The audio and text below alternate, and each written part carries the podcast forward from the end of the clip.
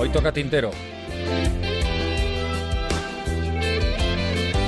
Hola otra vez, Carlos Alsina. Buenos días otra vez, Juan Ramón. Hoy te quiero hablar de Guillermo. Es un adolescente, tiene 15 años. Guillermo que un día está en casa de su padre con sus dos hermanitos gemelos, esperando, fíjate, a que vengan a buscarle a él. Los pequeños están mirando la televisión, de vez en cuando le miran también a él porque ellos saben que algo está pasando.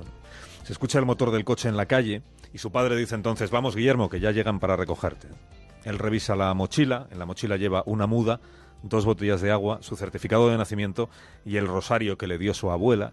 Mira a sus dos hermanos, mira el salón, mira la cocina. Al salir a la calle se gira para mirar su casa entera y sigue mirando subido ya al coche cada casa y cada calle de, de su barrio, recordando las mil historias que allí ha vivido y recordando a los amigos, los que están vivos y también y sobre todo los que murieron.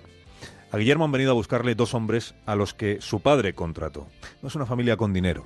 Ha tenido que pedir el padre un préstamo para poder pagar a estos hombres. Siete mil dólares, que es un dineral. Siete mil dólares por llevarse al mayor de sus hijos hasta los Estados Unidos clandestinamente. Guillermo recuerda que la primera noche fuera de casa la pasó en Santa Ana, llegando ya a Guatemala, en una vivienda con otras 30 personas y un agujero en el techo que le permitió contemplar las estrellas. Y que uno de los hombres les dijo aquella noche, a partir de ahora ustedes no se conocen entre sí. Si alguien les pregunta, tampoco nos conocen a nosotros cruzaron a Guatemala a pie. Allí los hicieron esperar a que llegara un motocarro que los trasladó de tres en tres hasta la estación de autobuses. El hombre les dijo, no se queden juntos, sepárense en la estación y pónganse uno de estos cada uno. Y uno de estos era unos auriculares, para fingir que estaban escuchando música como si fueran turistas. Tomaron un autocar de línea regular, el hombre les volvió a leccionar, les dijo, mézclense con el pasaje, no hablen entre ustedes, no sean amables con el resto, cuanto menos amables, menos preguntas. Cruzaron el país de autobús en autobús, durmieron en un rancho, en una granja, en un parking. Cuando acabaron los autobuses, empezaron los camiones de ganado, escondidos entre la carga, cubiertos por lonas, todos ellos mareados, vomitando cinco días de viaje clandestino del sur al norte de México. En el último día de viaje, cuenta Guillermo en un reportaje que ha publicado la revista The Atlantic, en el último día de viaje madrugaron él y otras cinco personas para subir a una camioneta. Ellos en la parte de atrás, al volante un hombre mayor. Y junto a ese hombre, en el asiento del copiloto y sentado en un neumático, un chavalito que no tendría más de diez años. Este fue el niño que al llegar al río se subió a un árbol con unos prismáticos mientras el hombre se metía en el agua con una balsa de goma. Cuando el niño gritó, dale, dale, dale, Guillermo se metió en la balsa y el hombre, el coyote, lo cruzó con otras personas en la lancha al otro lado. Y entonces le señaló un puente y le dijo, vayan ustedes hasta allá, busquen a cualquier policía y díganle que son centroamericanos. Y eso fue lo que hicieron, caminar y caminar en medio del polvo hasta dar con la patrulla fronteriza. La historia de Guillermo es la de miles de menores que cada mes, ahora mismo, entran en Estados Unidos sin papeles, enviados allá por sus familias y previo pago a las mafias que mueven gente. El padre de Guillermo decidió sacarlo del Salvador después de la tercera amenaza de muerte. Las pandillas locales se disputan el control de su barrio reclutando a los adolescentes. Del grupo de amigos de Guillermo, diez chavales que habían crecido juntos, de diez, ocho habían caído ya en la red de una de estas pandillas. Y el que no acepta apuntarse pasa a ser visto como traidor y como amenaza. A Guillermo lo sacaron a rastras un día de casa, le pusieron una pistola en la cabeza y le dijeron, te unes a nuestra pandilla. Otro día lo siguieron hasta la parada del autobús y le dijeron o te decides ya o te decidimos nosotros matando a tus dos hermanos.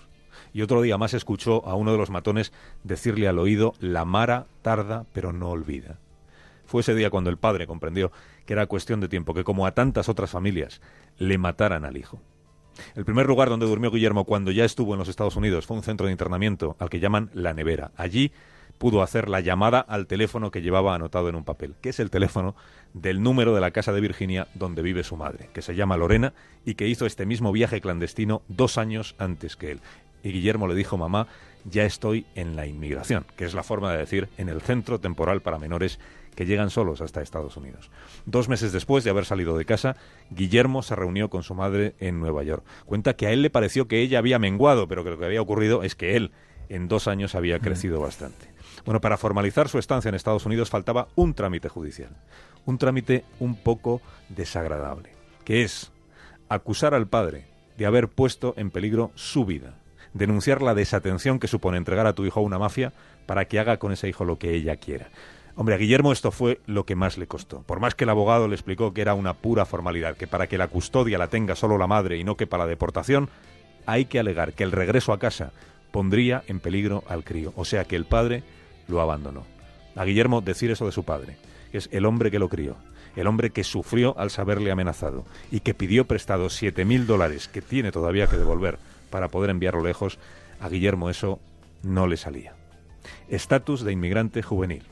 Este es el que tiene ahora. Así se llama su nuevo estatus, lejos de la mara, de las pandillas, de la violencia, pero lejos también de sus dos hermanos gemelos de ocho años y lejos sobre todo de su padre. Gracias, Carlos. El tintero de Carlos Alsina, que siempre nos deja alguna alguna esquirlita o alguna espina en el, en el corazón o en el alma. Sí, señor. Oye, Lorenzo, José eh, Robert, que salude a las chicas y chicos de la Escuela de Cine Séptima Arts de Madrid que han venido a vernos. Hola. Pues un nada, un poquito de publi y vamos al internet, el internet, el internet, el internet.